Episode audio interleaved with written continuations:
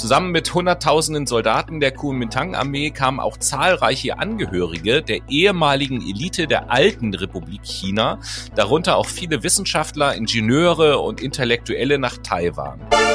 Während seiner zweiten Amtszeit wurde die Verwicklung Chens in einen Korruptionsskandal offenbart und das Ansehen des Präsidenten fiel buchstäblich ins Bodenlose.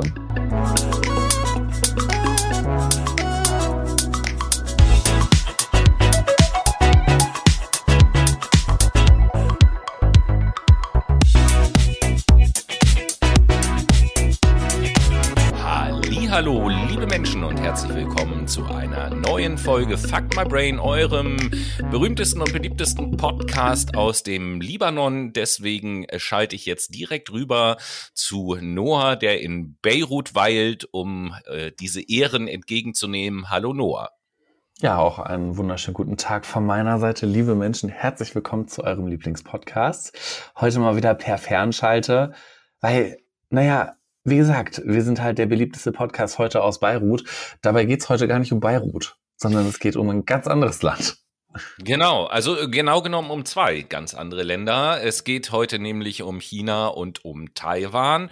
Und mhm. äh, ja, liebe Brainies, ihr habt das ja bestimmt mitbekommen, in den letzten Jahren immer mal wieder, aber vor allen Dingen jetzt auch in den letzten Tagen und Wochen, ähm, dass äh, China und Taiwan oder der Konflikt zwischen diesen beiden Ländern wieder ein großes, großes Thema ist. Unsere Außenministerin war ja nun gerade heute äh, oder ist gerade heute in China und trifft sich dort mit dem Außenminister und hat eben halt auch die Lage zwischen diesen beiden Ländern äh, angesprochen. Und was wir machen wollen, ist folgendes. Wir wollen jetzt gar nicht äh, schwerpunktmäßig über die aktuelle Situation und den aktuellen Konflikt reden, sondern wir wollen mal so ein bisschen euch die Geschichte dieses Konfliktes näher bringen, die mhm. Geschichte des Landes Taiwan, damit ihr ein bisschen besseres Verständnis dafür bekommt, was da überhaupt los ist und, und äh, was der Ursprung von dem ist und wieso China ähm, nach wie vor ähm, steif und fest behauptet, dass Taiwan äh, kein eigenes Land ist, sondern zu China gehört. Und klar, klar ähm, ist, dass es so ist, ne? Das ist ja der Genau. Witz. Und äh, dazu werden wir in den ersten beiden Teilen der Sendung äh, ein bisschen über die Geschichte euch erzählen. Und im dritten Teil der Sendung werden wir mal so ein bisschen darüber diskutieren, äh, was bedeutet der aktuelle Konflikt eigentlich auch äh, international, global und äh, gucken uns allgemein mal so ein bisschen die Region dort an. Ähm, ja, im ersten Teil der Sendung beschäftigen wir uns mit der Geschichte, die so ein bisschen länger zurückliegt und im zweiten Teil mit der neueren Geschichte und ja, dritter Teil habe ich ja eben gesagt. Und äh, ja, als, wie soll ich sagen, als bekannter Historiker, äh, Geschichtsfachmann möchte ich jetzt als allererstes das Wort abgeben an Professor Dr. Noah. Ja, vielen Dank, äh, Dr. Tobi. Wir sprechen jetzt einmal ganz kurz ähm, darüber, wie Taiwan eigentlich entstanden ist. Also Taiwan entstand vor etwa fünf Millionen Jahren als eine Folge der Kollision der eurasischen mit der philippinischen Platte. Aber so, früh, so früh wollen wir gar nicht ansetzen. Daher nur jetzt mal so ein kleiner Schnelldurchlauf durch die Geschichte. Taiwan hat eine lange Geschichte. Es gab Kontakt zum chinesischen Kaiserreich, bevor im 16. Jahrhundert die Portugiesen die Insel entdeckten und dann im 17. Jahrhundert eine Zeit der Kolonialisierung durch europäische Mächte, nämlich Niederlande und Spanien, anbrach. Und in den 1680er Jahren, also vor langer, langer Zeit, fiel Taiwan dann das erste Mal unter Kontrolle des Festland Chinas. Und nach dem Ende der ersten chinesisch-japanischen ähm, des chinesisch-japanischen Kriegs 1894 und 95 musste China dann die Insel an Japan abtreten. Doof gelaufen. Taiwan war dann von 1895 bis 1945 ja unter der Kontrolle der japanischen Kolonie. Ja äh, war eine japanische Kolonie. War eine ähm, japanische Kolonie, ja, das stimmt. Ja, das jetzt mal wirklich durch die ältere Geschichte so ein Schnelldurchlauf. Wir steigen also jetzt zur Zeit des Zweiten Weltkriegs oder gegen Ende des Zweiten Weltkriegs in die Geschichte ein, weil da letzten Endes die entscheidenden Dinge auch äh, passiert sind oder in die Wege geleitet wurden. Ähm, während des Zweiten Weltkriegs kündigte die Kuomintang, die Kuomintang, das muss ich vielleicht auch noch kurz erklären, die tauchen in dieser Sendung immer wieder auf und die Kuomintang ist zu der Zeit die die herrschende Klasse oder die herrschende Partei äh, gewesen. Also später war es eine, eine Partei, äh, zu der Zeit war es halt eine Gruppierung und äh, wie gesagt, während des Zweiten Weltkrieges kündigte die Kuomintang alle Verträge mit Japan auf und die Rückeroberung Taiwans wurde ein Kriegsziel von China. Ähm, auf der Konfer Konferenz von Kairo 1943 wurde in der gemeinsamen Erklärung vom 1. Dezember 43 die Rückgabe Taiwans an die Republik China auch eine Forderung der Alliierten. Äh, damals, im Gegensatz zu heute, gab es halt die Republik China. Ihr wisst, dass es heute die Volksrepublik China ist, aber dazu kommen wir auch später noch, wie das zustande kam. Damals war es die Republik China. Und äh, die Alliierten haben das eben halt unterstützt. Nach der Kapitul Kapitulation Japans wurde die Insel Taiwan offiziell am 25. Oktober 1945 in die Verwaltung der Republik China übergeben. Einen offiziellen Verzicht auf Taiwan sprach Japan allerdings erst 1952 im Vertrag von Taipei aus. Ähm, in der Folgezeit wurde aber der 25. Oktober als Rückübertragungstag ein inoffizieller Gedank Gedenktag in der Republik China auf Taiwan. Also nicht im Festland China, sondern nur auf der Insel wurde dieser Tag begangen. Und das ist noch nicht alles. Nach der Kapitulation Japans besetzen dann die Kuomintang-Gruppen, äh, Truppen die Insel. Da Taiwan unter japanischer Herrschaft einen erheblichen wirtschaftlichen Aufschwung erlebt hatte, waren dann die Lebensbedingungen natürlich besser als auf dem kriegsverwüsteten Festland. Und dies und der Umstand, dass halt viele Taiwaner in der japanischen Armee gekämpft hatten, sorgte in der Kuomintang-Verwaltung dafür, dass Missverständnisse auftraten. Und japanische Besitztümer wurden beschlagnahmt und auf das Festland geschafft. Die Verwaltung war korrupt dadurch. Die wirtschaftlichen Verhältnisse verschlechterten sich dann dramatisch, so dass sich ein reger Schwarzmarkthandel auf dieser Insel entwickelte, dem die Kuomintang mit der Einrichtung eines Monopala Monoparlaments begegnete.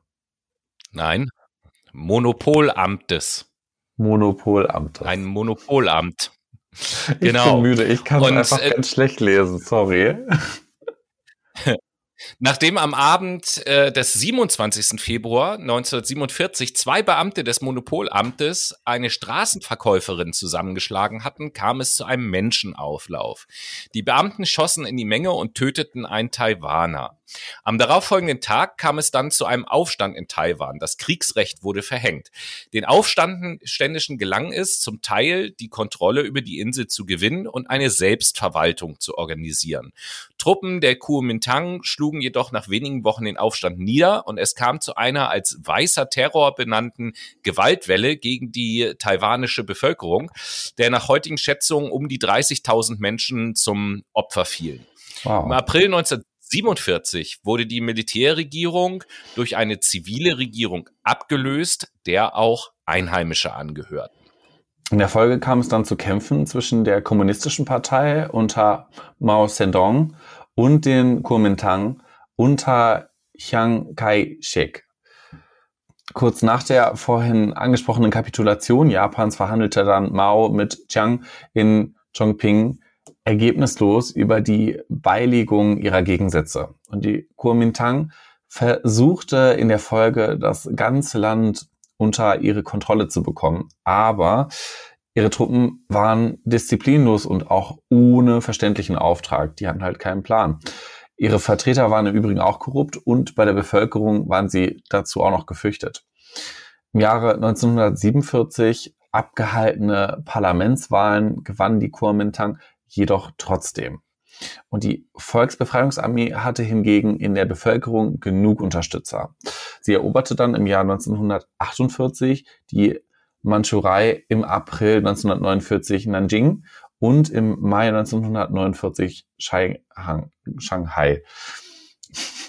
Die Regierung der Kuomintang floh dann auf die 1945 besetzte Insel Taiwan und löschte die dortige Elite aus und errichtete dann folglich eine Diktatur. Also fassen wir einmal noch äh, kurz zusammen, was dort passiert ist. Es gab dort einen Konflikt äh, zwischen Mao Zedong, der für die kommunistische, ja, für den kommunistischen Idealismus stand oder Ideologie und mhm. Chiang Kai-shek, äh, das geht gleich im zweiten Teil auch noch so ein bisschen weiter mit den beiden und jetzt haben wir also die Situation, dass zwar die Kuomintang die rechtmäßig gewählte Regierung der Republik China gewesen ist, also Festland und Taiwan, aber ähm, auf militärischer Ebene halt äh, auf Festland China China die Kommunisten unter Mao Zedong die Kuomintang besiegt haben und die sind dann auf die Insel Taiwan geflohen. Und ähm, ja, an der Stelle, nach diesen geballten Geschichtsinformationen, geben wir erstmal einmal kurz ab an die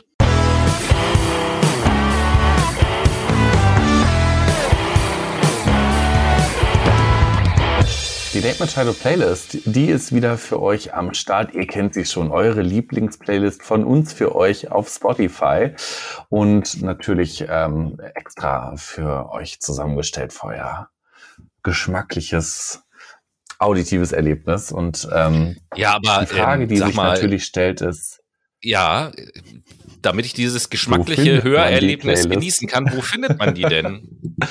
Naja, also einerseits könnt ihr natürlich die Suchfunktion äh, auf Spotify nutzen und dort Late Machado Playlist eingeben. Bei Late bitte das Äh nicht vergessen. Oder noch viel besser, die Idee ist, dass ihr uns auf Instagram folgt und da könnt ihr im Highlights-Ordner Playlist und wichtige Links oben links auf Playlist öffnen klicken und seid natürlich auch am Start und dann zusätzlich ein Follower von uns. Hinterlasst im Übrigen unserem neuesten Post mal ein Like. Und in dem Sinne, yes. Tobi, frage ich dich doch dich direkt. Was setzt du heute auf die Late Machado Playlist?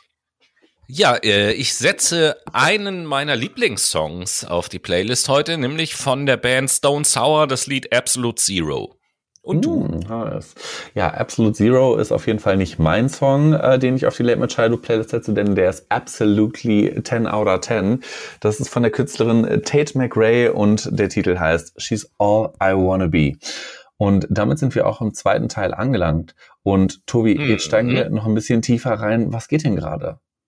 Ja, wir setzen also fort. Äh, wir befinden uns jetzt im Jahr 1949 und 1949 mhm. bildete also Taiwan den Rückzugsort für äh, circa 1,2 Millionen Anhänger der Kuomintang unter Generalis Generalissimus, so heißt der Chiang Kai-shek. Ähm, nach der Niederlage gegen die Kommunisten unter der Führung Mao Zedongs, der infolgedessen, und jetzt kommen wir zu der Trennung, die Volksrepublik China ausrief. Also Mao Zedong ist der Gründer der äh, Volksrepublik China, so wie wir sie heute kennen. Taiwan wurde somit neben zahlreichen kleineren Inseln zum alleinigen Hoheitsgebiet der Republik China. Jetzt haben wir also zwei mhm. Chinas, mhm. die Volksrepublik China und die Republik China. Die Kuomintang beherrschten das Land bedingt durch eine besondere Konstruktion des Parlamentes tatsächlich bis 1992 ähm, als Einheitspartei. Zusammen mit Hunderttausenden Soldaten der Kuomintang-Armee kamen auch zahlreiche Angehörige der ehemaligen Elite der alten Republik China, darunter auch viele Wissenschaftler, Ingenieure und Intellektuelle nach Taiwan. Diese bildeten die neue gesellschaftliche Elite Taiwans und waren ein entscheidender Faktor beim schnellen Aufstieg Taiwans vom armen Agrarland zum modernen Industriestaat in den folgenden Jahrzehnten.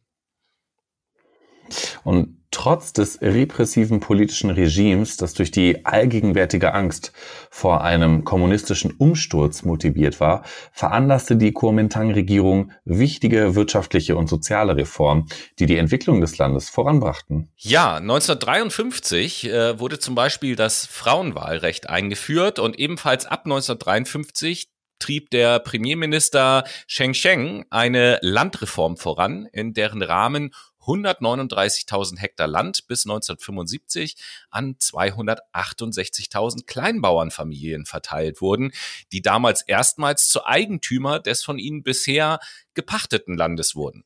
Die Reisernten konnten von 1949 bis 1960 um 50 Prozent gesteigert werden und das durchschnittliche Einkommen der Bauern verdreifachte sich.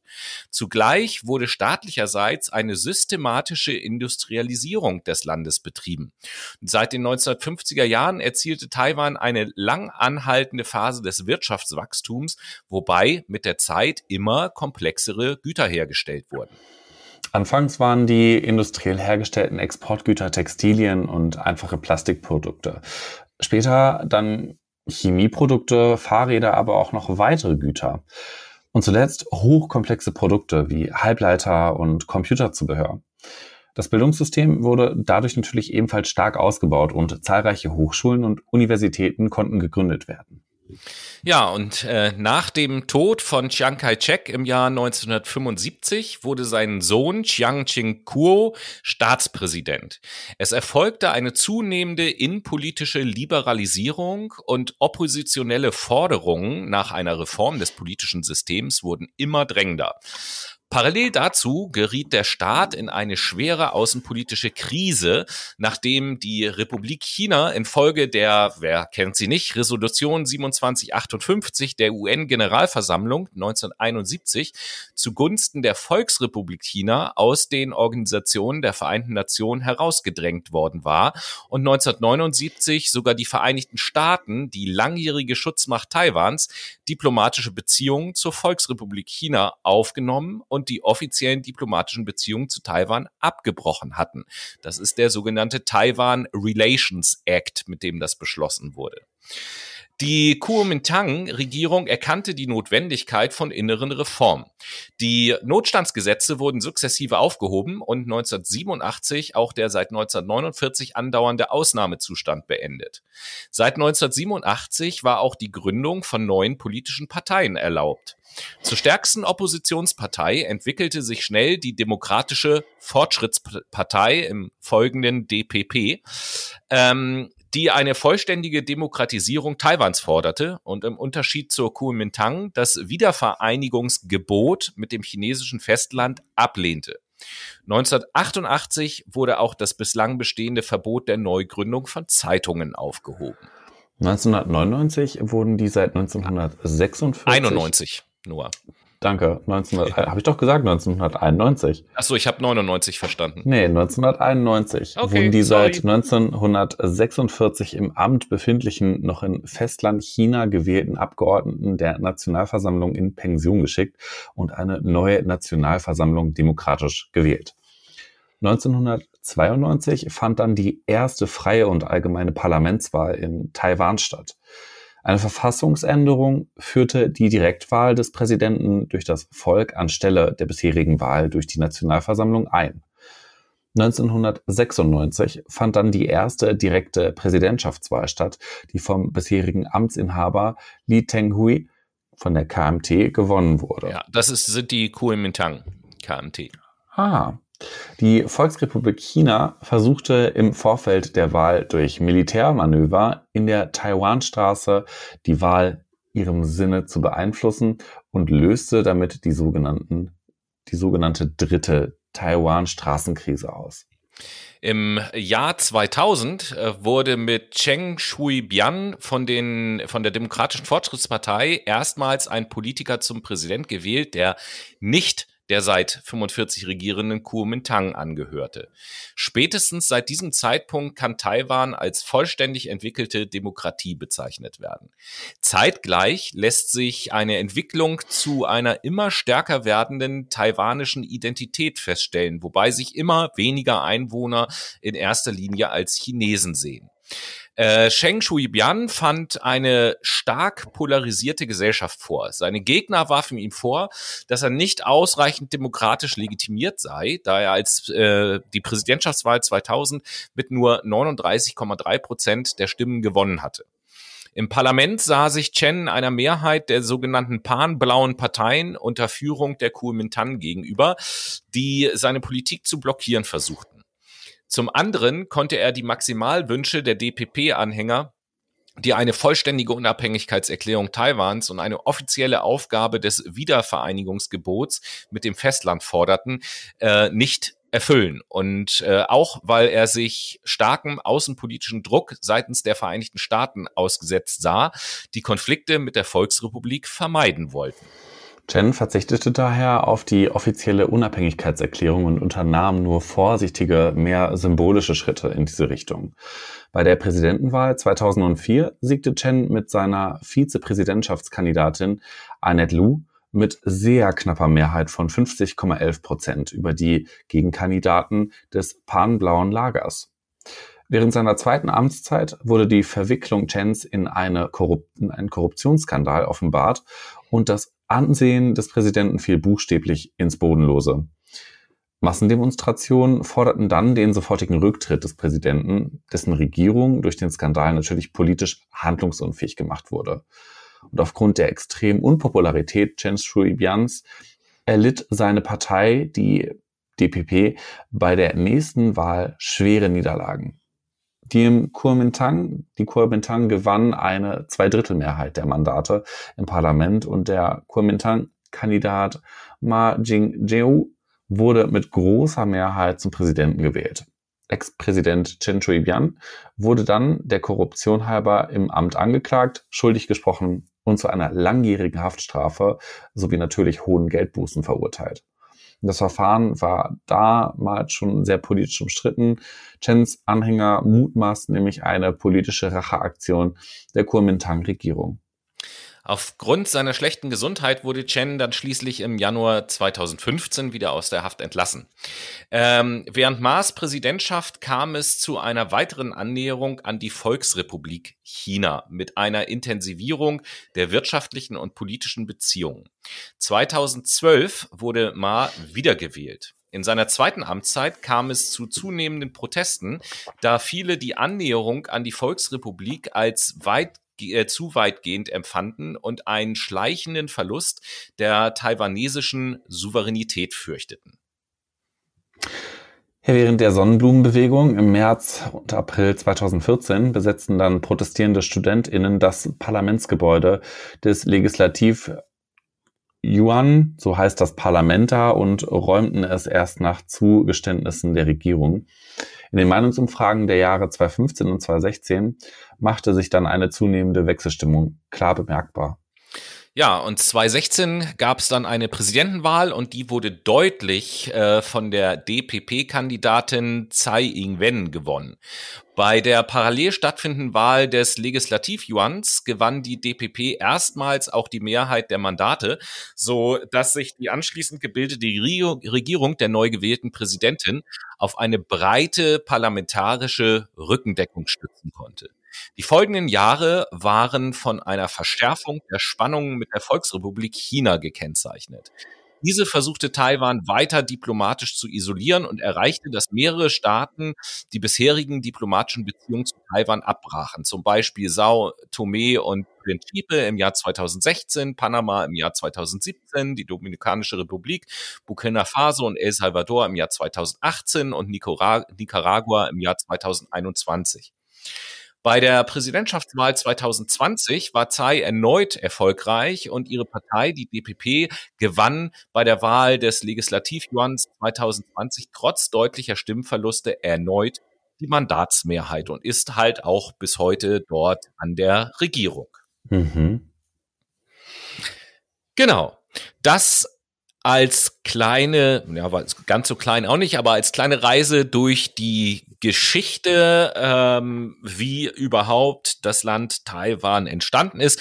Ähm, wenn jetzt China zuhört und wir von dem Land Taiwan reden, würden die sagen, ja, das ist gar kein Land, das gehört ja zu China und so. Hm. Ähm, der Außenminister von China hat heute ja gerade gesagt, nachdem Annalena Baerbock den Konflikt zwischen Taiwan und China angesprochen hat, dass China es sich verbittet, dass sich ein anderer Staat in innere Angelegenheiten von China einmischt, äh, was ja übersetzt auch bedeutet, dass es hier äh, aus Sicht Chinas sich um keinen Konflikt zwischen zwei Ländern handelt, sondern es eine innere Angelegenheit von China ist, weil das alles zu China gehört.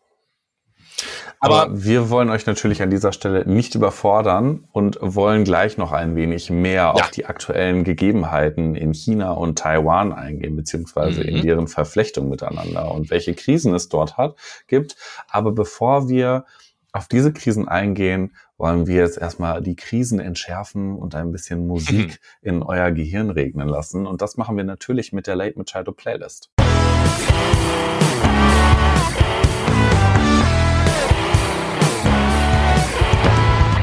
Und wie versprochen, hier ist sie natürlich wieder mal für euch, die Late Machado Playlist. Ihr wisst ja schon, wo ihr sie findet.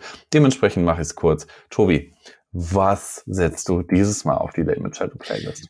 Ja, ein Smash-Hit aus den 80er Jahren äh, setze ich diesmal auf die Playlist, nämlich von dem Künstler John Parr, das Lied St. Elmo's Fire. Mm, nice.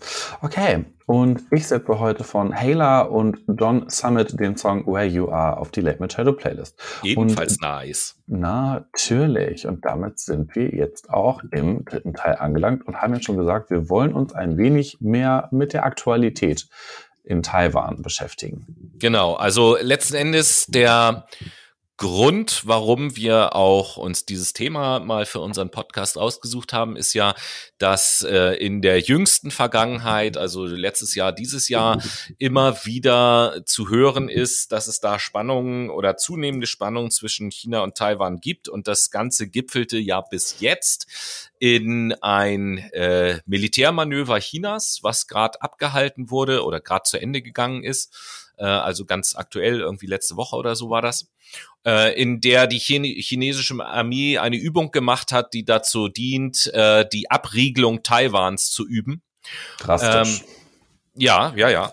Und äh, es ist, es war ja schon, es war ja schon vor paar Monaten so, da ist doch der äh, die ich war das die Vizepräsidentin oder Außenminister oder so, nee, ich glaube die Vizepräsidentin der USA nach Taiwan gereist und allein die Tatsache, dass ein Staatsmann aus den USA Taiwan besucht, hat ja dazu geführt, dass China fast durchgedreht ist, ähm, weil China, äh, China es sicher verbietet, dass andere Staaten diplomatische Beziehungen mit Taiwan aufnehmen, ähm, mhm. weil es ja zu China gehört natürlich und kein souveräner Staat ist in derer Sicht, in deren Sichtweise. Ja, die wollen einfach nicht, dass die unabhängig werden und ich meine, das ist ja auch ein klares Symbol, was ja dann die anderen, ja natürlich, aber in deren Köpfen halt nicht. Und dementsprechend ja. ist es für die eine Symbolik zu sagen, oh, da kommt jetzt jemand aus den USA vorbei, äh, scheiße, mhm. jetzt könnte es ein mhm. bisschen ernster werden. Jetzt müssen wir mal den Gurt ein bisschen anziehen, weißt du? Ja, ja, auf jeden Fall. Also, und das war ja, ist ja von den USA auch mit Bedacht gemacht worden, um eben halt China auch zu zeigen. Einerseits, wir lassen uns gar nichts die verbieten. USA, die macht und, hier generell immer alles mit Plan, du. Und äh, letzten Endes ist es ja auch so, dass China ohnehin in der Kritik steht äh, für sein Verhalten, auch in der Frage des, des Ukraine-Krieges beispielsweise. Und die, sag ich mal, die, die Interessen die China an Taiwan hat, sind natürlich äh, offiziell zumindest so historisch begründet und liegen eben in dieser Geschichte, weil Taiwan halt mal zu China gehört hat, bevor es äh, zu diesem äh, chinesischen Bürgerkrieg kam zwischen äh, Mao Zedong und äh, äh wie heißt er hier, Chiang Kai-shek, so, mhm. genau, oder den Kuomintang und der kommunistischen Partei. Aber mittlerweile hat sich natürlich die Rolle Taiwans verändert und ähm, die halbe Welt ist ja von Taiwan abhängig, weil ja, jeder von uns besitzt Produkte aus Taiwan. In allen äh, Smartphones, mhm. in allen Computern und so sind Chips und Halbleiter drinne, die halt in Taiwan hergestellt werden. Mhm. Und da hat natürlich China insbesondere ein Interesse dran, weil wenn sie sich Taiwan einverleiben, ist äh, noch mehr die ganze Welt von China abhängig als jetzt ohnehin schon. Und äh, das ist, glaube ich, oder so schätze ich das ein, äh, das viel stärkere Motiv als jetzt diese geschichtlichen Sachen, die da immer vorgeschoben wurden. Es geht letzten Endes darum, möglichst viele Länder der Welt von China abhängig zu machen, damit China die alleinige Weltmacht wird. Das ist das, was dahinter steckt. Ja, man muss sich auch mal vorstellen, China war ja irgendwann mal eigentlich ein sehr ärmliches Land, ne? Ja. Bis sie dann industrialisiert haben und dann halt groß geworden sind und das dazu geführt haben, dass sie sehr viele Güter günstig produzieren. Das machen sie ja vor allen Dingen überwiegend für Europa ähm, und natürlich auch für Großunternehmen äh, in den USA. Also man nehme alleine das Smartphone, das du gerade eben bezeichnet hast. Ne? Also Apple beispielsweise produziert ja nur dort. Und das sorgt halt dafür, dass wir alle technisch in unserer technokratischen Welt, in der wir leben, extrem abhängig voneinander sind. Und das könnte halt gefährlich werden, vor allen Dingen, wenn wir mit Blick auf Kriege beispielsweise schauen. Ne? Also wenn die sich jetzt Taiwan einverleiben, was kommt dann als nächstes? Das ist dann die Frage. Ne? Greift man dann noch mehr in den äh, asiatischen Raum rein? Ja, nein. Und durch die Abhängigkeit sind uns halt so ein bisschen die Hände gebunden. Ne? Da kann man nicht mal eben sagen, ja, nö, dann äh, gehen wir da mal mit ein paar Truppen hin so und dann naja, das, fordern wir äh, da mal ein paar Leute über den Haufen und dann das ist dann geschieht wieder gut. ja aktuell schon so ein bisschen. Also die USA, die haben ja gerade äh, kürzlich auch eine Militärübung äh, auf den Philippinen abgehalten. Das ist ja Mhm. dort auch in der Gegend.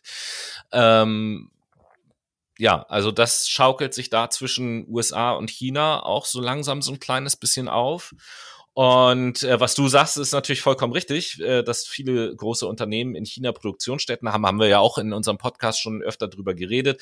Äh, deutsche Unternehmen Siemens, Volkswagen beispielsweise hat dort große Werke. Ähm, wir hatten mal darüber berichtet, dass es da ja auch ähm, Probleme gibt hinsichtlich dieser Konzentrationslager Uiguren. mit den Uiguren und der Sklavenarbeit und so weiter und so fort. Und es ist natürlich klar, wenn wir uns jetzt die Gesellschaften angucken, die Gesellschaft in China ist natürlich eine ganz andere als die Gesellschaft in Taiwan. Taiwan ist ein, ein demokratisches Land, äh, wo die Menschen Freiheit und Wohlstand genießen.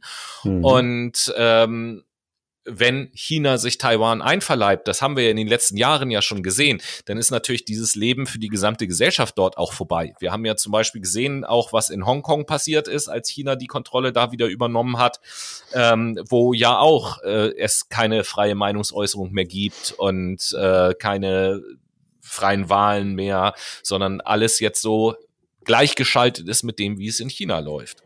Absolut crazy, was immer noch im Jahr 2023 abgeht, wenn wir Richtung Ja, die Region- und Kontrolle äh, sprechen. Ne?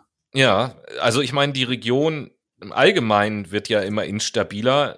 Hier bei uns in Deutschland liegt natürlich aktuell der Fokus vor allen Dingen äh, immer auf dem Ukraine-Krieg. Klar, ist viel näher an uns dran. Aber Mhm. auch neben China und Taiwan passieren dort auf der Ecke, wenn ich es mal grob sage, ja noch andere Dinge. Also der Irre aus Nordkorea, der hat ja jetzt wieder äh, mit Raketen um sich geschossen, um äh, Atom, äh, um Raketen, die Atomsprengköpfe tragen können, zu testen. Ähm, der baut also sein Waffenarsenal auch immer mehr aus. Keine Ahnung, ob der nicht irgendwann vielleicht mal Südkorea angreift oder so, die ja auch ein demokratisches Land sind. Ähm, wir erleben also zurzeit, wenn wir es global betrachten, eine immer stärkere Entzweiung der gesamten Welt wieder in diese beiden Fronten ähm, liberaler liberaler Demokratie auf der einen Seite und ähm, autokratische Strukturen, diktatorische Strukturen auf der anderen Seite. Ganz genau so ist es nämlich. Und die Entwicklung ist sehr krankhaft. Das heißt, Abhängigkeiten tun uns nicht gut, Krisen tun uns nicht gut, Krisen, äh, Kriege tun uns nicht gut. Warum tun wir uns das eigentlich an? Na, weil wir auch ein Stück weit fremdgesteuert sind und einfach immer noch dieses wirtschaftliche Wachstum in unserem Kopf haben. Das ist ja auch ganz viel dahinter. Und nicht nur wirtschaftliches Wachstum, sondern auch machthaberisches Wachstum. Ja, also der Machterhalt und der Machtausbau, äh, die eine Weltmacht zu sein, ist natürlich gerade für Diktatoren eine eine große ähm, eine große Motivation offensichtlich. Und äh, ja meiner Meinung nach soll uns das äh, immer wieder vor Augen führen, ähm, dass es nicht selbstverständlich ist, in einer freien Demokratie zu leben und wir sollten stolz darauf sein und alles auch dafür tun, die Demokratien zu verteidigen, äh, weil selbst auch bei uns im Land gibt es natürlich autokratische Bestrebungen, wenn wir uns alle rechtsgerichteten Parteien beispielsweise angucken. Ähm, dann hat das, was die verfolgen und wenn man sich mal ausmalt, wenn die an die Regierung kommen, was, wie sie dann auch wahrscheinlich die Gesetze verändern würden, äh, hat das auch nicht mehr so viel mit Demokratie zu tun, sondern da geht's dann um Nationalismus und äh, international nicht mehr zu kooperieren, sondern in einem Wettbewerb um die äh, Weltmacht sozusagen zu stehen und das äh, tut nicht nur der Welt, sondern vor allen Dingen uns Menschen mit Sicherheit nicht gut. Und wenn wir eins wissen aus Zeichentrickserien von früher, dann, dass die Weltmachthaber oder die, die die Weltmacht innehaben wollen, irgendwann eh gestürzt werden von der Mehrheit. Deswegen spread the word. Es ist wichtig, seine Freiheit zu bewahren. Lasst uns gegenseitig äh, offen gegenüber anderen Menschen sein und global denken und nicht in Grenzen quasi, vor allen Dingen nicht in Ländergrenzen, sondern lasst uns gemeinsam die Hände aneinander fassen und genau. unsere Freiheit bewahren und äh, den Krieg irgendwie beiseite packen, wie es nur irgendwie geht. Think global, act local ist ich da finde, das ist das Stichwort. Eigentlich ein schönes Stichwort, um die Sendung damit zu beenden. Und ja. quasi euch Danke zu sagen, dass ihr dann heute mit dabei wart bei dieser kleinen kurzen Folge. Ähm, und ja. freue mich auch schon auf nächste Woche. Was geht denn nächste Woche, Tobi? Ja, sofort. Erstmal wollte ich noch sagen, dass ich hoffe, dass wir euch einen kleinen Einblick und ein paar Hintergrundinformationen geben konnten, warum es diesen Konflikt zwischen China und Taiwan überhaupt gibt. Ansonsten halte ich es mit dem Titel äh, unserer heutigen Sendung und sage äh, China lass Taiwan in Ruhe. Ähm, aber gut, auf uns hört ja sowieso keiner. Ja, äh, nächste Woche machen wir weiter mit großen Krisen und Verfehlungen, aber nächste Woche gucken wir uns Deutschland mal ein bisschen an und äh, werden euch mal auch in einer überblicksartigen Sendung, so will ich das mal bezeichnen, die äh, Top 10 der äh, größten Wirtschaftsverbrechen in der deutschen Geschichte vorstellen. Freut euch drauf zieht euch schon mal ein dickes Fell an, nehmt euch einen Tee, packt euch die Kopfhörer auf die Ohren und äh, warnt vielleicht eure Nachbarn, dass ihr eine Runde schreien werdet. In diesem Sinne, ich hoffe, äh, die Sendung heute hat euch nicht zum Schreien schon gebracht, weil das alles so schlimm ist, sondern hat für ein bisschen Verständnis und Erkenntnisse gesorgt. Und vielen Dank fürs Zuhören und bis nächste Woche.